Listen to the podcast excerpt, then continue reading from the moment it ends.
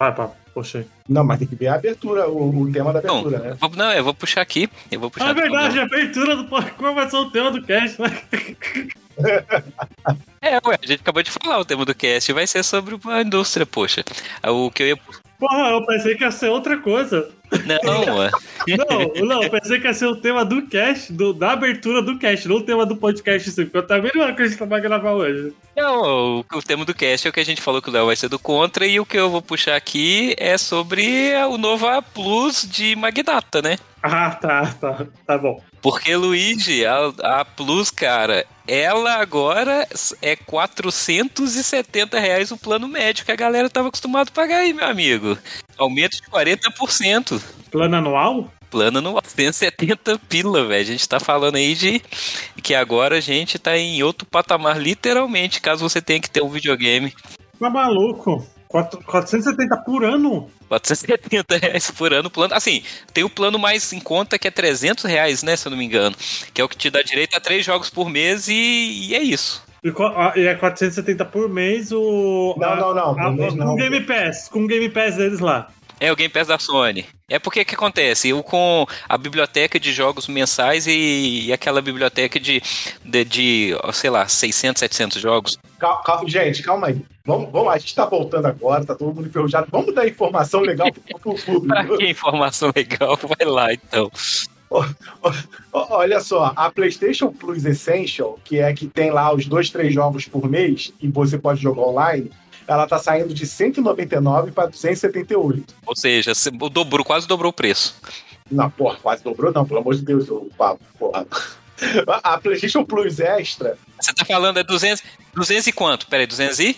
ó, de 200 para 278. 278 dividido por 200. a gente tá É, falando de aumento de 40%. 40%. 40%. A PlayStation Plus Extra, que é a que dá o, o Game Pass lá da Sony, Todo mundo afinal assina, né? de- é, eu, eu assino esse. É, saiu eu de também. 340 para 475. Tá 135 reais de aumento. É, é 40%.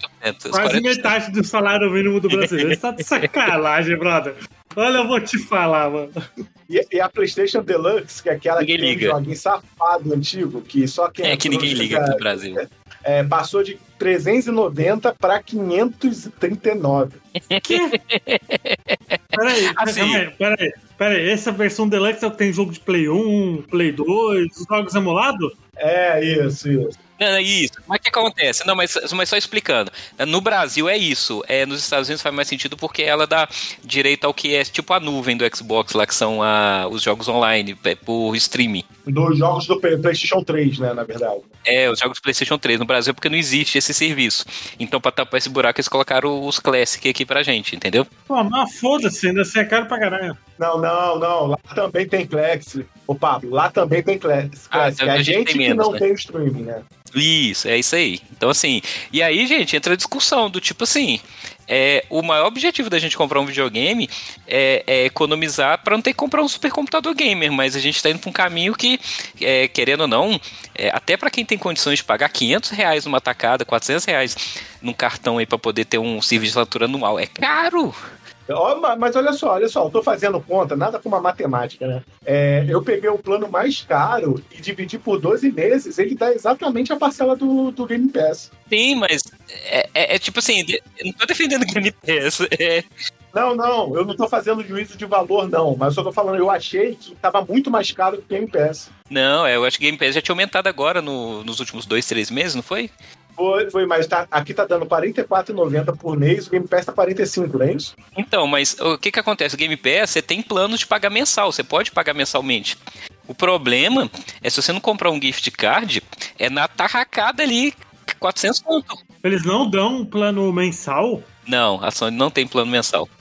você tem que pagar na tarracada só, isso aí, esses 400 Não, ô, Pa- Pablo, não, Pablo. Tem plano mensal, só não é esse valor. Não, na, na Sony, Sim, pô. Tem plano mensal, trimestral e semestral. quanto que é o mensal da Sony? Pô, aí- você me quebrou que eu vou ter que procurar aqui na matéria. Deixa eu ver aqui, eu vou, eu vou- vamos, vamos, vamos, vamos, pro- vamos procurar aqui o plano mensal aqui, ó. Plano mensal, ver todos os planos de assinatura. Vamos lá. É, extra. Ah, não tem sim. 52. Ai, 50 reais por. 52 reais por mês é sem o aumento ainda. Caralho, não, você tá maluco. Ah, mas assim, se você quiser pra querer jogar um, um joguinho ou outro, 50 tá ok, tá ligado? Ah, pô, como, se fosse tá, uma- pô. como se fosse um aluguel, tá ligado? Uhum. Poxa, bicho, mas vamos comparar com outro serviço paralelo que a gente tem, sei lá. É, se você pegar 52 reais por mês na Steam, você compra muito jogo, cara. Você tem jogos de 52 reais na Steam, que é o mesmo paralelo dos jogos de Playstation, sei lá. E o jogo é seu. Ah, ah, Pablo, mas aí é, é, por exemplo, um AAA você não compra na Steam por 50 reais. É, Mas é aquele, Mas, mas vamos falar, qual AAA que a gente tá, assim, valendo esse, esse dinheiro na Plus? Não. Não, pô, mas olha só, você num serviço, ah, num mês aí específico, ó, eu quero jogar alguma coisa. Você vai pegar, vai, vai pegar, vai ter várias coisas lá disponíveis pra você, pô. Depois não paga, entendi. Por esse modelo eu entendo, faz sentido. Mas assim, é, é, o juiz de valor que a gente tá fazendo é nem defendendo nem criticando, é só porque, tipo assim, é, a gente tava numa, numa zona de conforto de pagar, sei lá, 300 reais. É, pro Brasil, eu acho um valor ok, eu não acho justo, mas eu acho assim, É o valor de um jogo. Assim, era super justo você pagar o valor de um, um lançamento pra ter acesso a uma biblioteca um ano inteiro. Agora, 500 conto é foda. É, então, é foda, mano. Até porque eu ainda vou defender a Microsoft aqui com o seguinte: você paga esse mesmo valor na Microsoft, mas você tem acesso, sei lá, um Starfield assim que lança. A Sony não. É, você tem acesso, é, você tem acesso ao, ao Day One, pô. Sim, sim. Assim, o serviço da Microsoft, assim, é, é- é- qual a minha opinião, tá? No preço anterior, o serviço da Sony, eu achava mais vantajoso por ser mais barato, mas assim, no, no mesmo patamar de preço que eles vão estar agora, o Game Pass é muito mais vantajoso, porque tem muito lançamento, os da Microsoft tem lançamento de terceiros, tipo lá, sei lá, não fazendo juízo da qualidade, mas esse da Capcom de dinossauro aí que saiu agora, Exoprimal. Por mais que o jogo seja um lixo, mas ele no PlayStation ele só tem a venda. No, no- na Microsoft, se você assina o Game Pass, você tem acesso ao jogo, entendeu? Então, assim, no, no mesmo patamar, o, o serviço da Sony tinha obrigação de ser mais barato, porque ele não oferece a mesma coisa que o Game Pass. Eles estão para, para colocando o preço igual para começar a oferecer, porque não falaram nada sobre isso, né? Não, não, não vai ter jogo da Sony Day One, cara. Nunca vai ter. Não vai ter. Homem-Aranha, será que não vai sair junto? Não, né? Não, jamais. assim, se, se ele não vendesse 10 milhões, 12 milhões de unidades, eu acho que, tá ligado, eles pensariam, mas, pô, eles já estão num nível de. Cara, e a Sony é tão sacana que ela espera a base instalada dela e de assinatura tá lá nas alturas para poder fazer esse aumento de 40%. Cara, não é tipo 15, 20%, 30% de aumento, é 40%, cara, é muita coisa. É descolado da realidade de qualquer reajuste que a gente possa ter, sabe? Assusta. Pô, onde, onde, onde a gente vai chegar? O plano online do Switch é mais barato que os dois, cara. Ah, mas Switch não dá nada, né? Só dá um online e aqueles joguinhos clássicos lá. Não tem, tipo, um paralelo daqui a biblioteca de. Sei lá, você não vai jogar Zelda, Pokémon no, no- na biblioteca do, do Nintendo, sabe? Não sei. Eu sei que, assim, me faz pensar é, a questão do custo-benefício, né? Porque é, quando a gente fala de um programa de assinatura desse, é o custo-benefício. Porque é mais do que jogar os jogos mensais, é, o que vai me fazer não renovar por enquanto a Plus é porque eu, na, na verdade, pago a Plus mais pelos recursos online do que às vezes jogar o jogo em si que tá na biblioteca, sabe? Um, se você, sei lá, você tá jogando Demon Souls e quer ser invadido por um outro jogador ou invadir outro cenário, isso acabou se você não pagar o, a Plus, saca? Você perde o recurso online. Isso é triste. Mas já é um absurdo, já é um absurdo ter que pagar pra jogar online, né? Pra mim, eu- pra mim é, o recurso que eu menos uso, que eu não uso, é o online. Eu assino pelo acesso aos jogos mesmo. Igual, eu jogo Gran Turismo 7 aqui direto, e a maior graça hoje do Gran Turismo depois que vocês zeram são os desafios online, até jogar com os jogadores, bater seus próprios recordes. E o jogo, pra mim, agora fica incompleto se eu não renovar, sabe? Então, assim, é uma situação é, é lamentável que eu acho nesse sentido. Se eu não quiser pagar esses 40% de aumento. Ó, só, só, só pra gente ter uma ideia da, da Nintendo aqui. O Nintendo Online, o preço do basicão é 100 reais por ano. Tá, aí você tem as partidas online, né? Você tem os joguinhos de Nintendinho, Super Nintendo e Game Boy. Né? Lembrando que você vai poder jogar online com o pessoal, né? no- os jogos clássicos. Aí a versão Plus, que tem o 64, o, o passe do Mario Kart 8, tudo, né? Tá 262 reais. É, Então é muito, é muito exorbitante, cara. isso para americano deve estar dando o quê? 80 dólares, alguma coisa nesse sentido, né? Esse de 400. É, é, mas pra gente, cara, é muito pesado. Igual você falou, é, é chega a ser 40% de um salário mínimo, cara. Então, É, é pra quem. absurdo, velho. pra- eu fico pensando assim, o cara que juntou o ano inteiro dinheiro pra poder lá no final do ano dar um décimo terceiro pra comprar um videogame desse, porque. Ah, porque em vez de eu comprar um, um computador e gastar rios de dinheiro, eu vou pagar aqui anual 300 reais, que é ok, e aí do nada vai ter uma inflação de 40% na, cab na cabeça dele, sabe? E não é só isso. Então, assim, é, eu fico preocupado a gente ficar. Porque cria-se é, aquela dependência que você não tem escolha. Você não tem como assinar um Game Pass na Sony como concorrência, sabe? Você tá preso ao recurso que, aquela, que aquele videogame te dá, sabe? Eu fico preocupado com isso, né? Enfim. Então vamos lá, gente. Bota a ficha gamer e eu não sei mais fazer podcast, viu? Esqueci completamente É depois da vinheta. como hostei um podcast. Depois da vinheta a gente te ensina, Luiz. Ah, então, hoje será o que o tema, Fabio? Luigi, então, é, depois desse hiato de novo aí, que a gente sempre entra, né? Dessa vez sem Douglas Cast pra tapar nosso buraco, né, Léo? É, geralmente a gente tem o Douglas Cast aí pra tapar os nossos buracos. A gente, Tiramos férias de verão, de férias de verão, assim como os europeus fazem. é, no, no- em agosto, né? Em julho, exatamente. A gente, Hemisfério Norte. é, Hemisfério Norte. A gente trouxe aí, Luiz, um tema que tá bem pertinente. A gente veio de algumas polêmicas, talvez, onde, é, devido ao lançamento aí do Baldur's Gate 3, houve-se uma discussão muito grande entre desenvolvedores indies e também de grandes desenvolvedores e publishers, onde é, uma pequena empresa chamada Larian Games, que é, em teoria, seria indie, mas é uma empresa de 400 funcionários, então a gente pode colocar na categoria de Double A, É Double Way, não é. Ela não tem. É porque o que acontece? Ela é uma empresa por si só. Ela é como se fosse a CD Projekt antes de sair o The Witcher 3. Eles não têm uma grande publisher no, ah, por trás para poder vender. Eles não têm, por exemplo, aquele dinheiro entrando de acionista. Eles fazem dinheiro lançando jogos e aquele dinheiro tem que retornar. Essa é a questão. Então a gente chama de. Não são indie, mas também não são AAA, sabe? Então, assim, se o jogo tivesse dado é, fracasso, eles teriam quebrado. Basicamente é assim que funciona.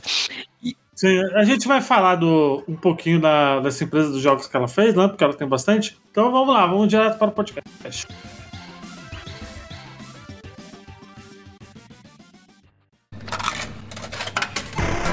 Aumenta o volume do seu fone porque começa agora. Thank you.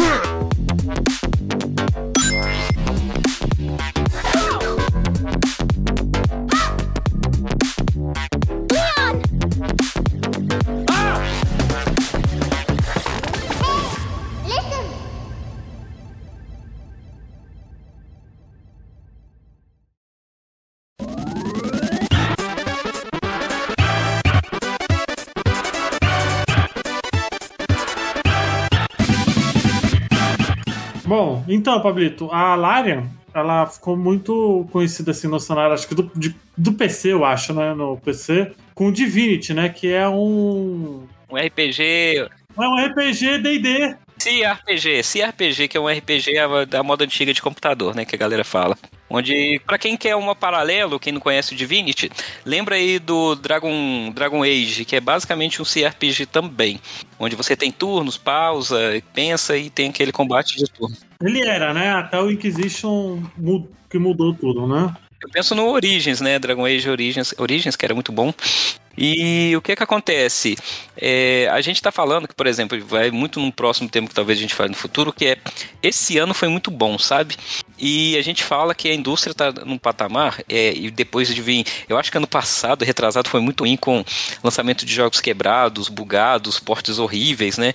A gente teve lá um Resident Evil é, 3 Remake que foi lançado a- a- não de qualquer jeito, mas a quem depois do 2 remake, a gente teve o Cyberpunk quebrado, a gente teve esse da Microsoft esse ano que tinha uma expectativa que veio quebrado, Redfall.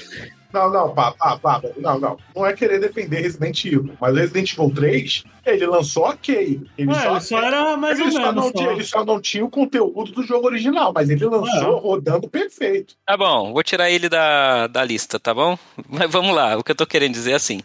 É, alguns jogos, a indústria tem muita mania de falar assim: lança e depois a gente corrige, porque o importante é dentro do ano fiscal. Eu penso que seja assim: dentro do ano fiscal da empresa, a gente dá dinheiro para acionista, sabe? Lança, depois a gente corrige. Essa estava sendo não a exceção, já tinha virado a regra. E aí, se você olhar, sei lá, Dead Island também tá aí para esse, esses jogos assim, né? E, e o que que acontece? A gente teve uma quebra de paradigma esse ano com alguns jogos, como por exemplo, Starfield, que foi anunciado em 2012, só foi lançado agora. O próprio Baldur's Gate foi anunciado em 2017, só saiu agora. Não é como se esses jogos é, tivessem aparecido agora, eles já estavam sendo desenvolvidos, sabe? E você tem, por exemplo, também o próprio Zelda, que quebrou um paradigma de que nem tudo é gráfico e sim é mecânicas. Você teve lá atrás o Hogwarts Legacy, que é uma quebra de paradigma de jogos baseado em livros e filmes também, que teve um capricho e ficou 10 anos sendo desenvolvido. Quem lembra aí de primeiro trailer que vazou lá em 2015, né, naquela E3?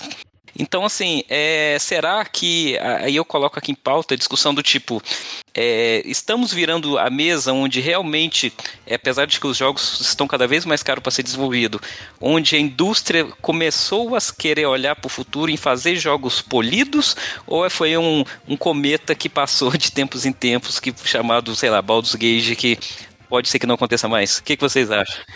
Sinceramente, eu acho que é um cometa, porque porque, cara, querendo ou não, os jogos são caros sendo produzidos e nunca vai sair perfeito, cara. Muito difícil, assim. Então, eu acho que é, isso é um normal. Sempre foi, sempre existiu, é sempre normal na indústria dos jogos, velho.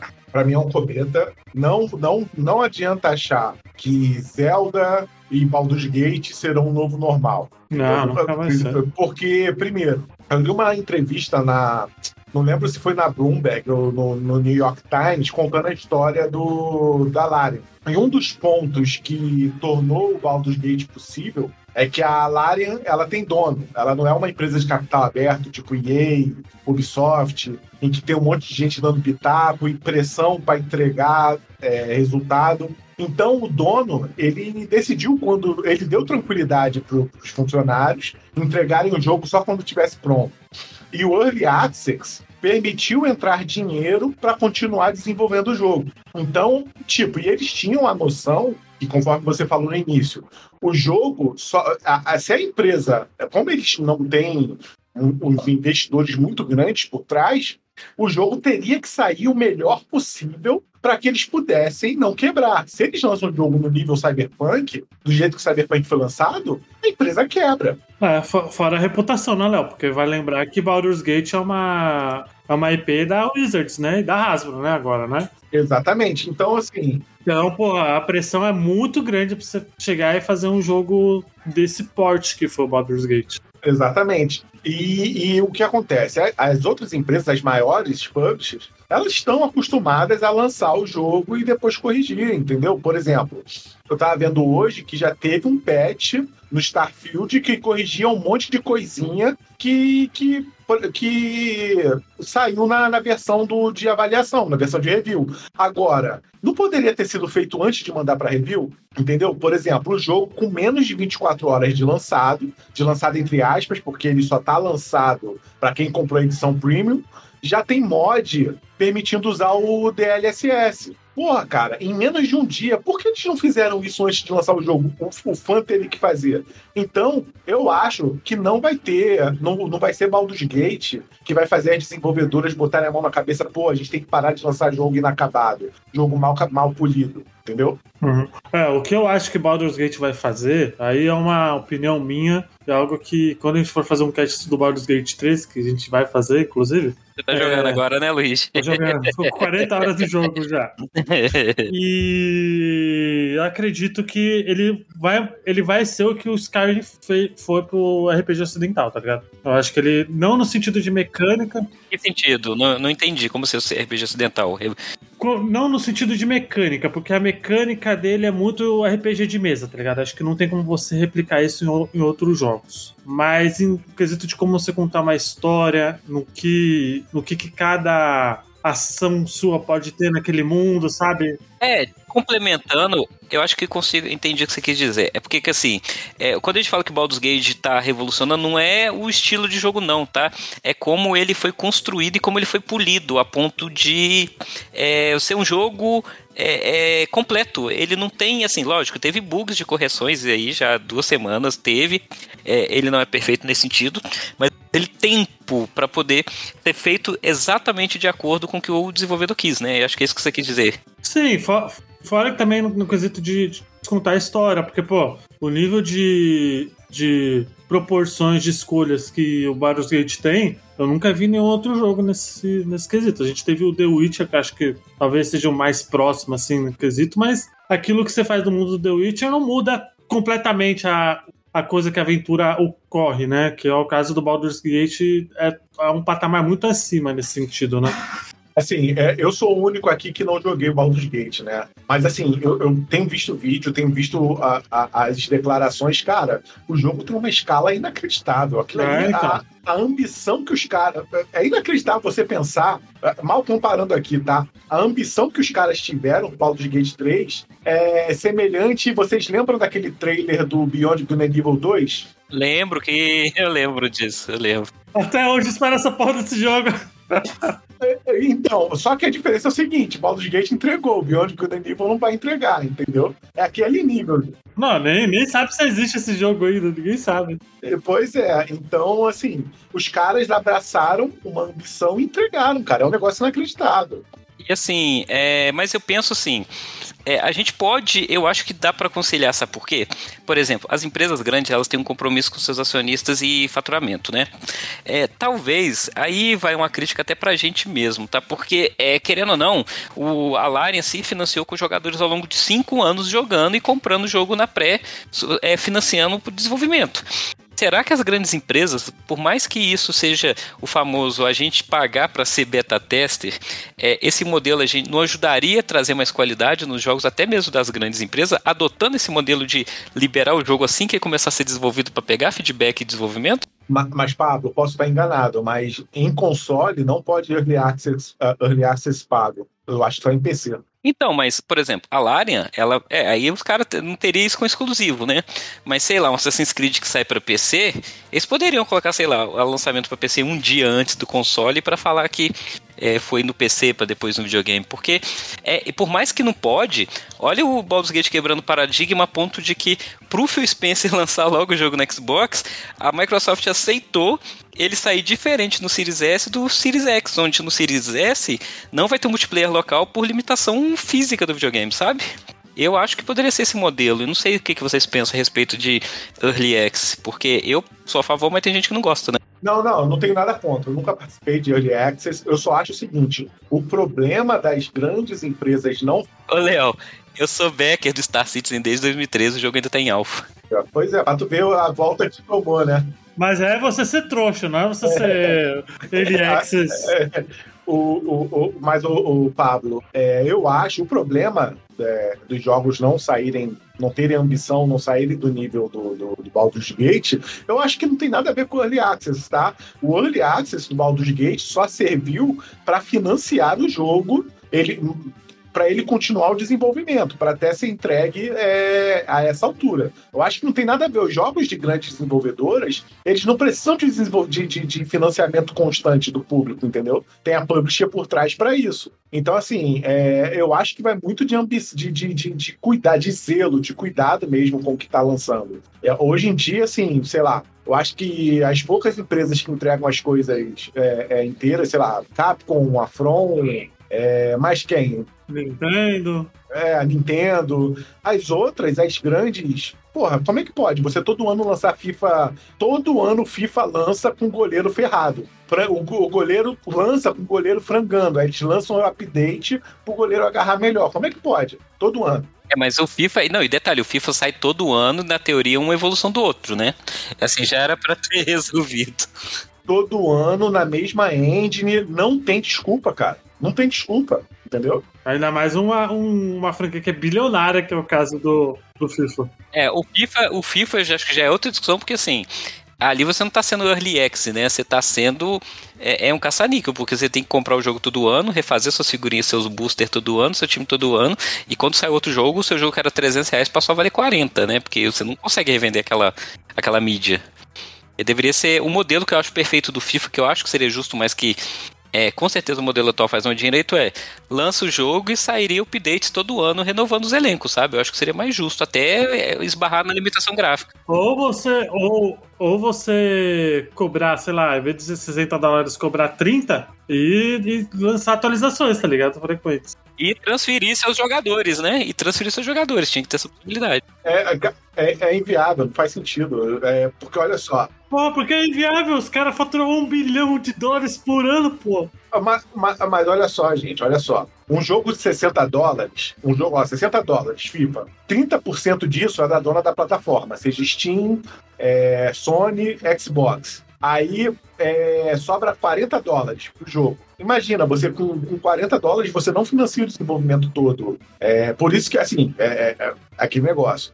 O preço dos jogos ao longo do tempo, ele não, não subiu conforme a inflação de todo o período. Não sei se vocês lembram, o jogo lá na geração PS1 ele custava 40 dólares, na PS2 40 dólares. Aí na PS3, se eu não me engano, que teve reajuste, 60 dólares. Mas se você pegar o valor do tempo, os jogos não tiveram é, é, esse reajuste e o desenvolvimento foi tornando cada vez mais caro. É, só foi ter o reajuste agora, né? É agora que teve reajuste para 70, e mesmo assim não, não compensa a inflação. Por isso que toda a publisher grande de jogo de alto investimento, eles arrumam outras formas de monetizar. Então, assim, cara, a, a EA nunca faria um update do FIFA 23 por 24 por 30 dólares. Porque os 30 seria 20 para ela, 10 para Sony, 10 para Microsoft, 10 para Valve. Então, assim, é, é, o meu problema assim, quem compra FIFA não tá preocupado de pagar os 60 dólares, porque senão não comprava. Eu só, a minha, a minha preocupação é que eles lançam o jogo cagado todo ano. Porque, vamos falar a verdade, né? Vamos até vamos falar a verdade. Geralmente o jogador de FIFA é o cara que só compra FIFA e não vai jogar mais nada, né? Sim, eu tava falando isso com um colega do trabalho esse, essa semana. Eu falei, ele falou que só joga COD e FIFA. Eu, cara, você é o tipo de jogador mais feliz que tem. Aí ele, por quê? Primeiro, você só tem que se preocupar em, em jogar, comprar e jogar dois jogos no ano. Segundo, você não precisa acompanhar a notícia, você não quer saber o que está saindo, você não quer saber quem é que desenvolve o jogo tal. Pô, você tem, você tem mais tempo livre para você focar no. Ele não tá acompanhando, ele não sofre tentando ver quem que é GOT, quem que vai comprando que vem. Exatamente. Não, não, não, ele não entra no Metacritic saber quanto que Starfield tirou, entendeu? Essa galera é muito mais feliz que a gente. A gente fica envolvido num monte de discussão inútil, cara. Pô, a gente fica gravando, a gente fica lançando podcast, fazendo podcast há cinco anos de jogo. Pois é, uma coisa. Aí, aí eu vou, vou trazer uma outra discussão aqui, porque, por exemplo, é, faz pensar, porque eu acho que foi até bom pro, pro pessoal da Bethesda, sabe? Porque eles anunciaram essa semana que agora que eles começaram a desenvolver o Elder Scrolls 6, né? Que seria o futuro Skyrim 2, que todo mundo gosta de ficar falando. Talvez com essa perspectiva eles mudem um pouco as coisas, mas nem era isso que eu queria dizer. Vocês acham que esse patamar que a gente tá, por exemplo, Baldur's Gate colocando ilimitados recursos para você fazer de gameplay, pressão no GTA 6 da vida que ele vai ter que ser o jogo perfeito de, de mundo, não? Eu acho que ele já. Acho que não, porque acho que ele já vai ser, tá ligado? Pois é, você tá colocando a expectativa justamente que eu acho que eles acham. Não, mas sinceramente eu acho que vai ser, cara. Aí. Cara, o, o GTA tá num, numa liga própria, né? O GTA não se compara aos outros jogos. Ele não precisa se preocupar o GTA ele só tem que se preocupar em aumentar a escala e, aumentar o nível de detalhe. Eu não tô enganado, os criadores de GTA já não estão mais na empresa, não. Acho que o último saiu esse ano da Rockstar, né? Eu não sei o que, que isso pode significar pra franquia, tá? E assim, o 5 ele já tem algo predatório que são os Shark Card lá, que é, além de você comprar o jogo, você tem que comprar também recursos para jogar online, sabe? Não é muito diferente do que o FIFA faz hoje, não. Não sei, então assim, o 6, eu não sei o que, que eu posso esperar nesse sentido de polimento, não, sabe? Ah, cara, eu acho que, que eles tiveram 10 anos aí, eles devem entregar algo. Assim, se vai vender mais que o 5, ah, eu custo acreditar que vai vender mais que o 5, porque o 5 tá o quê? Em 180 milhões de cópias. Eu não consigo imaginar um, um outro jogo fazendo a mesma coisa que o GTA V. Eu acho que. Eu acho que. Cara, o mínimo desse jogo, o GTA 6, vai ser pica, tá ligado? Então, Eles já estão dando sinais de que o RP já vai vir de fábrica, né? Contratando toda a equipe do maior RP do, do servidor de RP. Não, eles compraram a 5M, cara. É, que é o maior servidor de RP de GTA V do mundo, né? Pra quem não sabe, RP é o que mais faz sucesso hoje online, que é aquele modo online de representar literalmente o personagem. É um RPG, é um RPG, né? É, o modo True Hard, onde você tem que viver realmente. E assim, é, é mas é, querendo ou não, é, por exemplo, o Luigi tá jogando Baldur's Gate e o Léo não, para quem não tá entendendo e quem não jogou, é, o que que, por que, que o Baldur's Gate tá fazendo tão, tanto bafafá, apesar dele não ser um jogo, apesar de ser um jogo nichado? O negócio é que, assim, Baldur's Gate, é, ele cria uma imersão a ponto de que é, já viu aqueles jogos onde cada decisão sua vai te levando a, a caminhos diferentes, mas no final você tem três finais, dois finais e pouca coisa realmente faz diferença? E você sente que às vezes um personagem que morreu, a única coisa que eles fazem é tirar aquele enredo da história que dependia daquele personagem e você não vê. Baldur's Gate ele vai além, cara. É, por exemplo, se você é, deixa de pegar um NPC agora, não quer dizer que a parte do enredo dele vai desaparecer. Ainda continua. Só que sem aquele NPC. E o jogo se adapta àquele boneco, não está na sua pare e ajusta a história a isso. Isso é assombroso. Não dando muito spoiler, mas o, o, por exemplo, eu acabei de chegar em Baldur's Gate, né? E eu não consegui fazer a missão do do druida lá, né? Sei. então o druida foi ficou, tá ligado? E isso vai acarretar futuramente, acredito eu, na história, né? E, e Léo, imagina assim, pra você ter o um paralelo. Imagina que você tá jogando, sei lá, Final Fantasy VII. E por algum motivo, você não pega Ares. E aí, lá naquele momento que ela deveria morrer, ela não está lá e o jogo continua e tudo fa continua fazendo sentido. Tipo, é, o final vai ser diferente, mas ainda assim ele é grandioso. O enredo ele não muda no sentido de que ele fica menor. A side, você no Baldur's Gate, você não sabe o que é side quest e o que é main quest, cara. Às vezes você salva, é, olha que, que, que bizarro. O fato de você salvar uma criança de um julgamento que parece uma side quest lá atrás vai fazer com que essa criança lá na frente ela influencie na campanha principal, cara. Então, assim, é, é absurdo o nível de é, amarras que o jogo traz e as consequências. E não estou falando de 3, 4. O Luigi sabe, a gente está falando assim de é, em 5 horas de jogo, algo em torno de 100, 150 amarras diferentes de acordo com os diálogos que tem, né, Luigi? É, muito surreal, cara. Cara, eu gostaria muito de ver o roteiro desse jogo. É, assim, eu, deve ser um negócio absurdo, é inacreditável. Não sei se você. Vocês jogaram Detroit? Vocês jogaram Detroit? Joguei, joguei. Não, claro, não joguei. joguei. Lembra, lembra quando termina o capítulo do Detroit, aí ele mostra aquelas linhas do, do, que a história poderia ter sido? Cara, eu, eu fico. Eu, a única coisa que vem à cabeça quando se fala de Baldur's Gate, a galera falando, é como seria aquilo ali do Baldur's Gate, aquelas linhazinhas. Cara, seria, seria o triplicado, quadruplicado não, ainda seria mais. Cara, eu não acho nem que seria complicado. Teria que ser uma, uma matriz 4D. Uma teia de aranha, cara. É. Teria que ser uma matriz 4D, sabe por quê? É, o pessoal tava até conversando que é engraçado, tipo assim, é, isso logo no começo, então nem é muito spoiler que eu não vou aprofundar, mas assim, você tem dois caminhos para chegar em Baldur's Gate no começo do jogo, é, que seria lá pelas montanhas ou pelo Underdark. E aí me perguntaram assim, cara, eu vou passar aqui e depois eu passo pelas montanhas para pegar essa parte da história. Não. Não pode. Você não pode, porque a vida é assim. Quando você segue um caminho, outros se fecham e você. É, é, o jogo ele te ensina é, que é, isso tá certo. Você não precisa ver tudo do jogo para você zerar o jogo 100%. Você tem que fazer a sua história e a sua história é a correta. E outra coisa, não sei se o Luigi tá jogando assim. É, quando você falha no dado numa decisão importante, tudo muda o jogo continua e você não sente necessidade de ficar dando load, porque é, é, você não sabe se aquilo é certo ou errado, e por mais que às vezes pareça errado, alguma coisa boa também pode sair daquilo. Então, assim, você fica instigado a ver o que, que vai acontecer na frente por causa daquela decisão que você tomou. Então, assim, é, é, é, isso é um jogo Double A, cara. Não é um jogo feito pela, é, por exemplo, sei lá, pela Rockstar, pela é, Electronic Arts, sabe? Então, assim, quando a gente fala de patamar, não é que a gente quer outros Baldur's Gates é que a imersão que o jogo te dá é, é simplesmente assim. Imagina você jogar um jogo. Lógico, a gente também quer jogos é, narrados com história de início, meio e fim definido. Mas imagina um Last of Us que você sinta realmente que as pessoas ali estão. fazem parte da história, são importantes e cada coisa que você faça no jogo pode influenciar aquilo ali, sabe? É isso que a gente está falando de questão de polimento, que a gente acha que a indústria pode seguir agora, sabe? Eu acho que pros RPGs de mundo aberto, assim, nesse quesito, acho que vai. Acho que o caminho é esse, cara. Acho que aí não tem como. Muita pressão. Eu não queria estar na pele de nenhum desenvolvedor hoje de qualquer RPG que vai ser lançado aqui pra frente. The Witch. Se, não, se, se o The Witcher 4, por exemplo, não for no mesmo nível de imersão que Baldur's Gate, aí vai ser muito.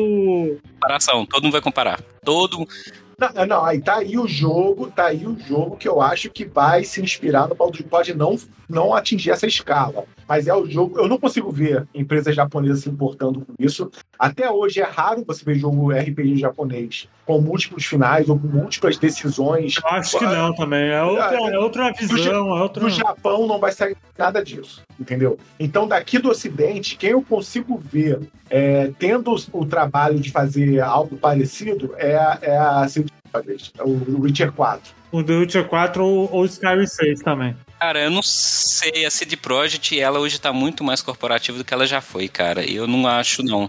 Eu acho que se uma empresa teria capacidade disso.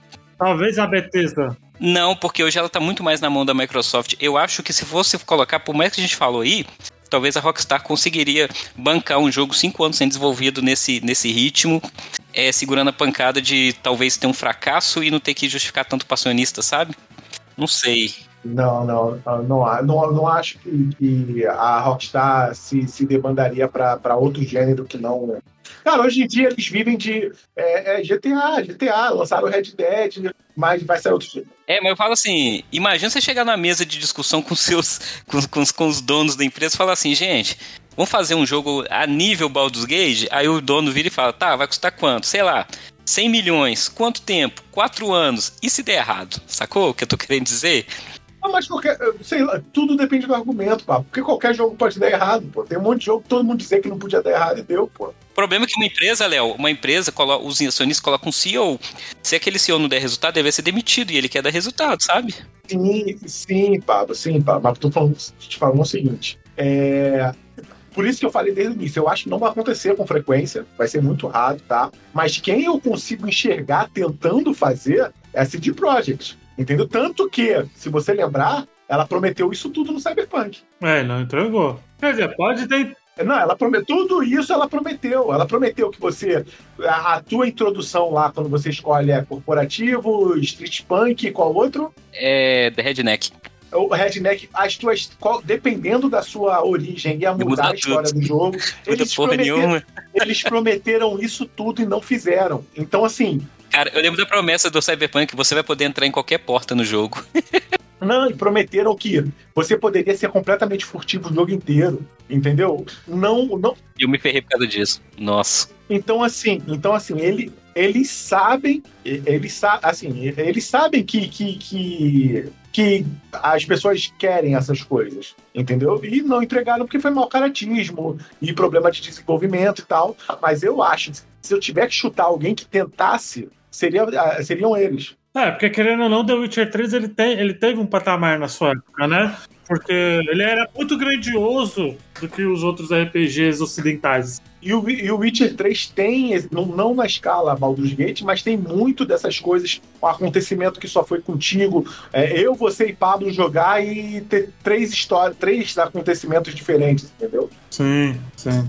Por isso que o The Witcher 3 na época ele foi tão grandioso, né? Quanto foi, né? Eu, eu penso assim, o que, que vai fazer a, a galera mudar de ideia? Por exemplo, é, o Baldur Gage, é, ele chegou a bater 900 mil pessoas jogando Steam de pico lá, né? Pessoas que estavam jogando simultaneamente chegou a 900 mil. Que para jogo offline era, virou novo recorde, né? Tirando os jogos é, multiplayer. Eu acho que se, sei lá, um Starfield chegar a metade disso no, no na Steam, que nem é a plataforma principal dele, e fizer algo parecido na, no Xbox, é, eu acho que esse mindset pode começar a mudar, sabe? Do tipo, é, os jogos agora AAA levam quatro anos para lançar e todo mundo vai acostumar com essa ideia. Enquanto vai ter jogos ainda de espaço para jogos indies, jogos menores, que vão tampar essas lacunas de espera de tempo, sabe? É. Ó, tô vendo aqui, Baldur's Gate 3 teve, tem 340 mil, 380 mil pessoas jogando nesse exato momento que a gente tá gravando. Sim, chegou a 900 mil de, de, ao mesmo tempo. Deixa eu ver o Starfield aqui. E ainda, e ainda não lançou pra videogame, ele vai sair pra, pra console dia 6 agora ainda. Vai ter mais uma leva de pessoas que vão jogar no videogame. Ó, o Starfield tá com 195 mil. Isso, mas no Xbox, né? Aí na, na Microsoft. Não, aí você acha que não tem como ver, né? Não, não, porque na Steam ele só lança dia 6, só tá jogando antecipado quem comprou o prêmio, o Luiz, pagou 400 reais.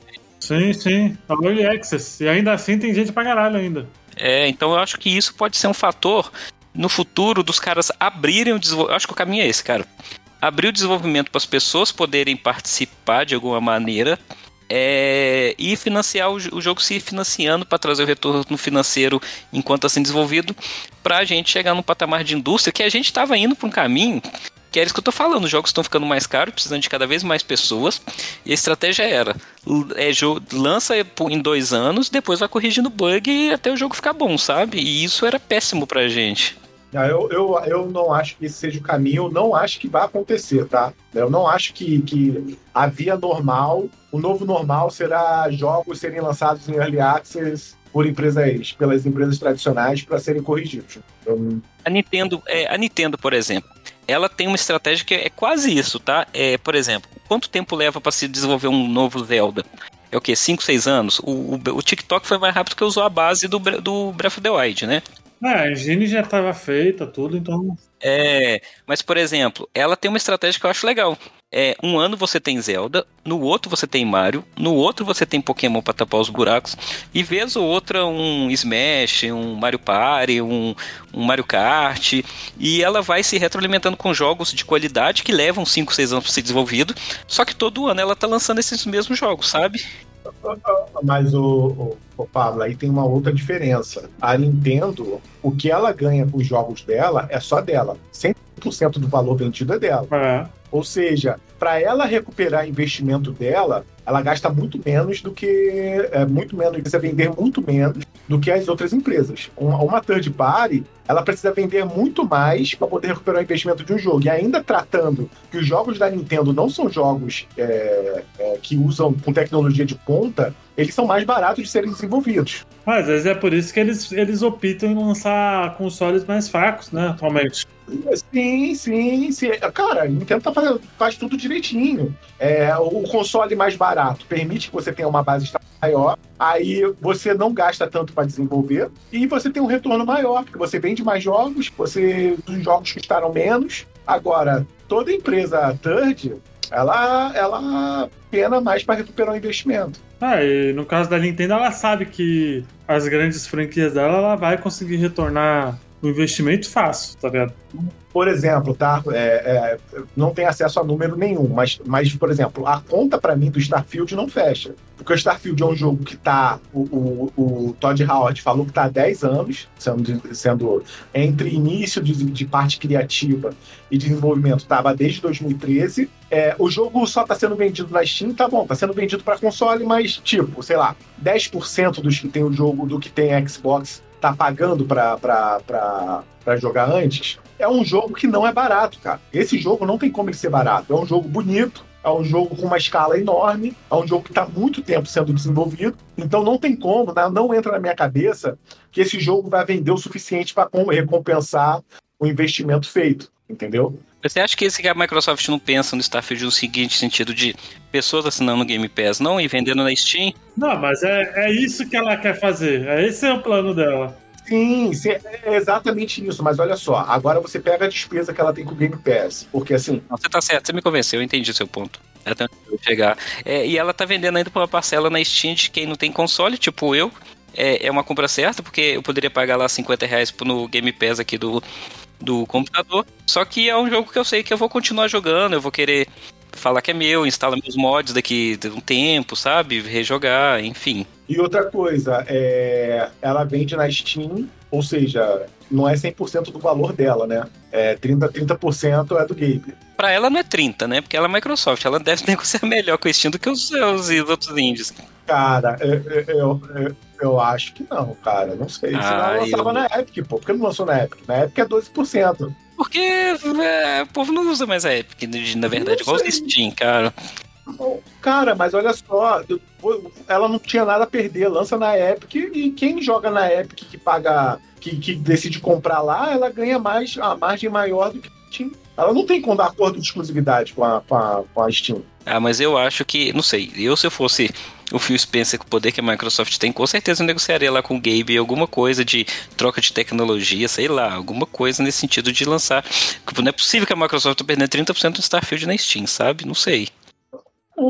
Mas você concorda? Então quer dizer o seguinte: então você quer dizer que ninguém, nenhuma publisher grande paga, paga 30% para Valve. A, a, a Activision deve pagar. A Activision voltou para Steam depois de sei quantos anos sem lançar lá. Por que será? Não, eu tô especulando. Não tô falando que você tá errado, não. Tô falando que é o que eu acho, sabe?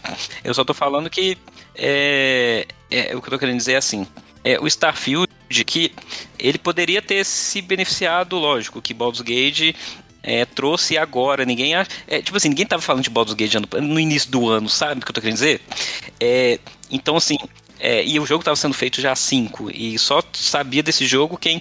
Ah, o Marcelo, que tá lá no nosso grupo, ele tinha comprado o jogo em 2018, ele foi comprar e descobriu que tinha comprado o jogo, só não estava jogando, sabe?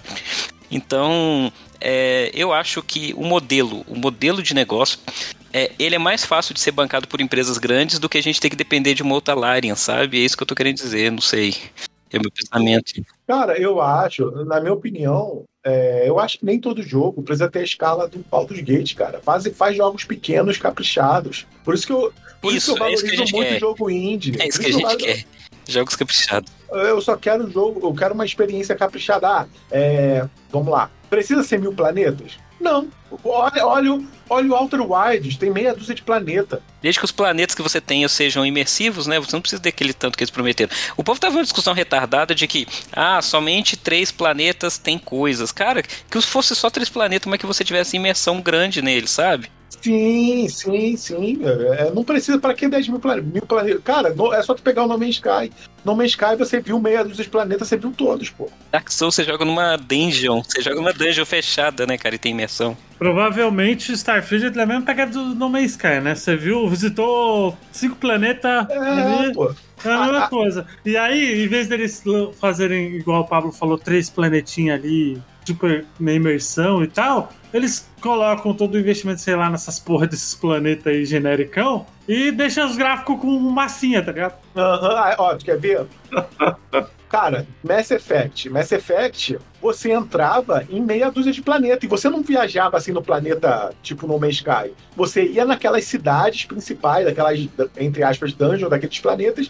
O restante dos planetas, você ficava do lado de fora mandando sonda para coletar aí você não entrava. E todo mundo estava feliz com isso. Ah, no, no, primeiro você tinha ali essa exploração no Mass Effect 1, né? Uhum. E, de planetas e tal, mas depois eles viram que, ah, porra, foda-se essa merda, né? É, pô, não precisa, gasta tempo. Os sequências depois nem tem, tá ligado? Entendeu? Então, assim, não, ninguém se importa, cara. Ninguém quer, ninguém quer ver planetas, não. Não, eu sou desses, eu prefiro muito mais. É... E aí vocês podem me criticar de novo o Star Citizen, apesar dele não, não, tá saindo, a filosofia dele é ter planetas feitos à mão do que procedural para ser um negócio mais imersivo, sabe? Só que tá até chato, porque tem um planeta lá que para você de um ponto a outro você tem que pegar um metrô que você fica literalmente 30 minutos dentro do metrô sem fazer nada, sabe? É, é até chato de tão imersivo. Porra, eu load. Não, não tem loading, não? Não, tem não. Até por isso que ele ainda continua pesado. Ele é um jogo que é, você para entrar, sair de planetas, você andar pela cidade, os loads são meio que camuflados. Quando você abre uma porta, você tá andando num corredor comprido, ou por exemplo, você tá meia hora dentro de um metrô andando, sabe? É bem chatinho. Ah, os caras pecam no exagero, né? Pelo exagero, né? Mas é essa questão do que o Pablo levantou e tal, do ser um cometa ou não, né? Eu acho que realmente é só uma fase que sempre existiu no mundo dos jogos aí, desde, desde tempos. Eu acho que não vai mudar muita coisa, não, no mercado que a gente viu recentemente. Sabe o que, que eu sinto falta? Vocês vão me criticar agora. É, não do de DLC, mas do finado que a gente tinha nos jogos antigamente, pacotes de expansão. O cara lançava o jogo dentro do tempo dele que precisava para poder fazer e depois eles lançavam um pacote de expansão. O que, é o pacote de expansão? Ah, mas é DLC. Não pacote de expansão, você não depende daquilo para poder ter, ter o seu jogo, mas com expansões você tinha praticamente histórias paralelas, adição de coisas no jogo, que é o que a gente tem hoje, que é o que o povo lança depois falando que é correção de, de bugs, né? Correção de, de conteúdo e tal. Então, por exemplo, se a gente tivesse hoje expansão, que é basicamente o que o Cyberpunk tá lançando agora, né? Que eles prometeram que seria de graça e estão cobrando. Onde você tem realmente adição de conteúdo depois que o jogo foi lançado para retroalimentar ele depois, sabe? E não ser um item tão obrigatório. Isso me lembra muito, na minha época de PC, o Age of Empires. O Age of Sim. Empires era assim. O Age of ju- Conkers, né? De lançava- Conkers. Aí lançava depois o campanhas novas com. The Sims também, assim. É, tinha uns pacotes. Ah, mas não, mas The Sims, The Sims já era safadeza, né? Acho que o DC, na verdade, que o DC que começou essa putaria, viu, Luiz? É, então. Acho que não, acho que ele que começou com isso. Mas sei lá, você tinha jogos que é, o próprio Half-Life teve expansão. Acho que teve expansão depois, que era até standalone, né? O Black Mesa, alguma coisa assim, não sei. É, mas você tinha isso, eu não, não sei também se daria certo hoje em dia, né? Enfim. Só quero jogos melhores, só isso. Ah, mas isso só sempre tem. Só que não é todo mundo que faz. Mas é difícil, né, Luiz? Eu, por exemplo, tô traumatizado com pré-venda. Eu tô esperando ah, essas reviews. Por mais que o Starfield seja o jogo que eu tô mais hypado de todos pra jogar, eu vou esperar agora o dia 6. Não vou pagar 150 reais a mais pra poder jogar cinco dias antes. Pra poder experimentar o jogo que eu tô mais, mais hype até do que o Baldur's Gate. Porque o Baldur's Gate, pra mim, ele passou o Zelda em questão de expectativa. E vai ser o meu gote, mas o Starfield vai ser o meu gote do coração, sabe? Eu sei que não vai ganhar, mas vai ser o jogo que eu quero jogar há 10 anos aí. Mas por que gote do coração, cara? Pô, vai ficar inventando termo, porra. Você. Porque o Baldur's Gate 3 vai ganhar, cara, e não tem como o Starfield competir. Até eu sei disso. Você lá no grupo, você lá no grupo botou lá, ah, minha lista de jogos do ano é, é Baldur's Gate primeiro, Zelda segundo e, e Starfield terceiro. Tu nem jogou a porra do Starfield, Sim, pô. E se, e se o jogo for uma merda, e aí? Se É. for, e se for um jogo que te decepcionou, e aí? Cara, vai ser, vai ser mais uma merda no meu coração, assim como foi Fallout 4. Se bem que Fallout 4 eu não gosto, mas o Fallout 3 eu acho ele perfeito. Assim como... Pô, até, até Self-Stars é mais, é bem mais avaliado que Starfield, mano. Ah, não, mas aí vai a gente entrar naquela discussão sul retardada de novo, né, Luiz? Que, que não é isso que a gente tá falando aqui. Que ah, tá tudo. E, assim, gente, a gente é tão mau caráter que Starfield tirou 88 e a gente tá falando que Sea of Stars que tirou 92 é melhor. E no, no, no- cara, é, é, é uma, é, uma, é um calor ali de, de diferença de nota que e a gente tá sendo muquirana de ficar comparando. É que eu tô querendo. Mas se ele for pelo menos o que Skyrim foi um pouco, pra mim já tá bom. Ah, Não, eu, eu vejo exatamente isso. A minha visão de Starfield, tá? Eu vi alguns reviews e tal. Skyrim no espaço. É, é, cara, quem gosta da Bethesda vai gostar pra caralho do jogo. Isso. Mas é quem isso não mesmo. gosta da Bethesda vai, não, vai continuar não gostando. É isso, é só isso. Sim, e, e é isso pra mim, e é isso que eu quero, sabe? Eu quero continuar gostando da Bethesda porque ela faz o tipo de jogo dos Immersive Sync e RPG que eu tanto amo, sabe? E eu sei que incomoda muita gente que é, é, que incomoda o estilo de jogos, como elas faz, que ah, mas toda movimentação é uma bosta e tipo, é, é, é- é- eu, é- eu jogo pelo meme a maioria das vezes, mas é uma categoria de jogos que eu gosto e ele juntou as duas coisas que eu mais gosto, Bethesda e Sci-Fi, cara, porque assim, Sci-Fi também é nicho, não é todo mundo que curte. Então, pra mim, é o jogo perfeito. Tá bom. Mais alguma coisa? Então aí no Bota Ficha aí, ó. Contribuam, a gente tá oficialmente sem nenhum padrinho e agora estamos só na nossa divertimento e, E no, e no tempo, né? Também. e dentro do tempo que a gente pode gravar. Mas vamos tentar voltar aí a uma periodicidade maior, tá bom? Vamos tentar, vamos tentar. As pessoas podem nos encontrar, Léo. É, no grupo do Telegram. Ninguém lê lá como grava essa porra mesmo, né? Telegram, agora não é Twitter mais, é X também, é. no grupo do Telegram, no, no, no X lá, o X vídeo. X-Vídeos, X-Vídeos. Tem o Luiz dançando lá. e no, no Spotify e nos seus aplicativos de podcast. Isso aí, galerinha. O Spotify, gente, vamos, vamos, vamos, vamos conversar. Spotify é. Venceu aí o, venceu o áudio. Pô, venceu não. Ah, eu, eu, cara, eu nem abro mais o meu agregador de podcast, mais nada, é só Spotify agora as paradas, saca? Vem pro Diesel. Deezer, nossa, preguiça até de, de digitar isso na, na loja de, de aplicativos.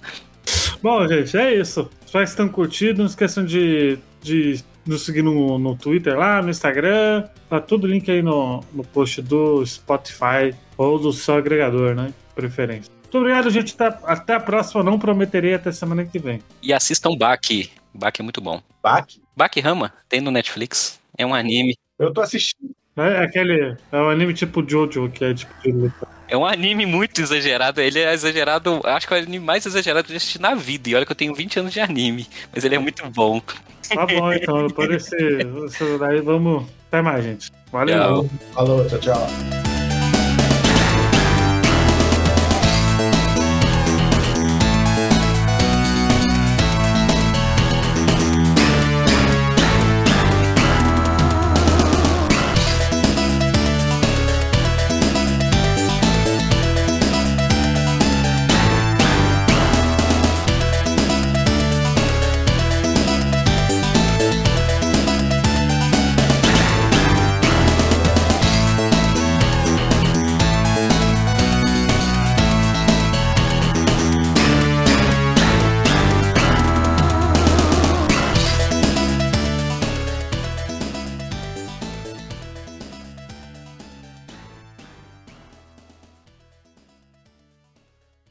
Direção, edição e sonorização feitos por Luigi.